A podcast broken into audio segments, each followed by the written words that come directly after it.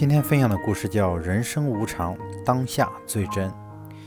一位企业家谈及他的生死观，他说：“他曾生过大病，住过加护病房，在生死一线间被拉回人间，从此思索着我还有什么事还没做，要及时做。”他说：“现在我的每一天都过的是很感恩的生活，以前怕死，之后不怕了。”像前些时候常摔飞机，我却照样搭飞机来去国内外。事业上越来越放下，志业越来越提起。他从死亡边缘回来后，第一个想到的就是回馈社会。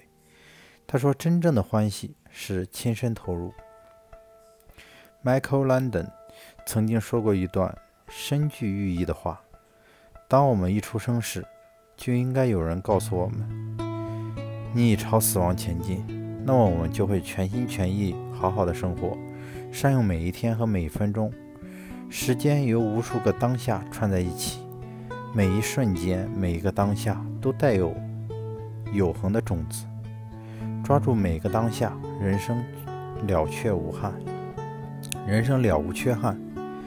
许多人一心想活得长寿些，我不知你怎么想，但我认为，与其活得长，倒不如活得好。重要的不是你活了多久，而是你活得多好。重视生命的亮度而非长度。套一句 b r a n Jensen 的话：“活得够长不一定活得够好，但是活得够好就是够长了。”有时专家建议你假装自己只剩下七天生命，那你将如何安排？和谁共度？多半的回答是：如果只剩下七天，我会告诉叉叉我对他的爱。如果我只能活七天，我要坐在海边欣赏夕阳。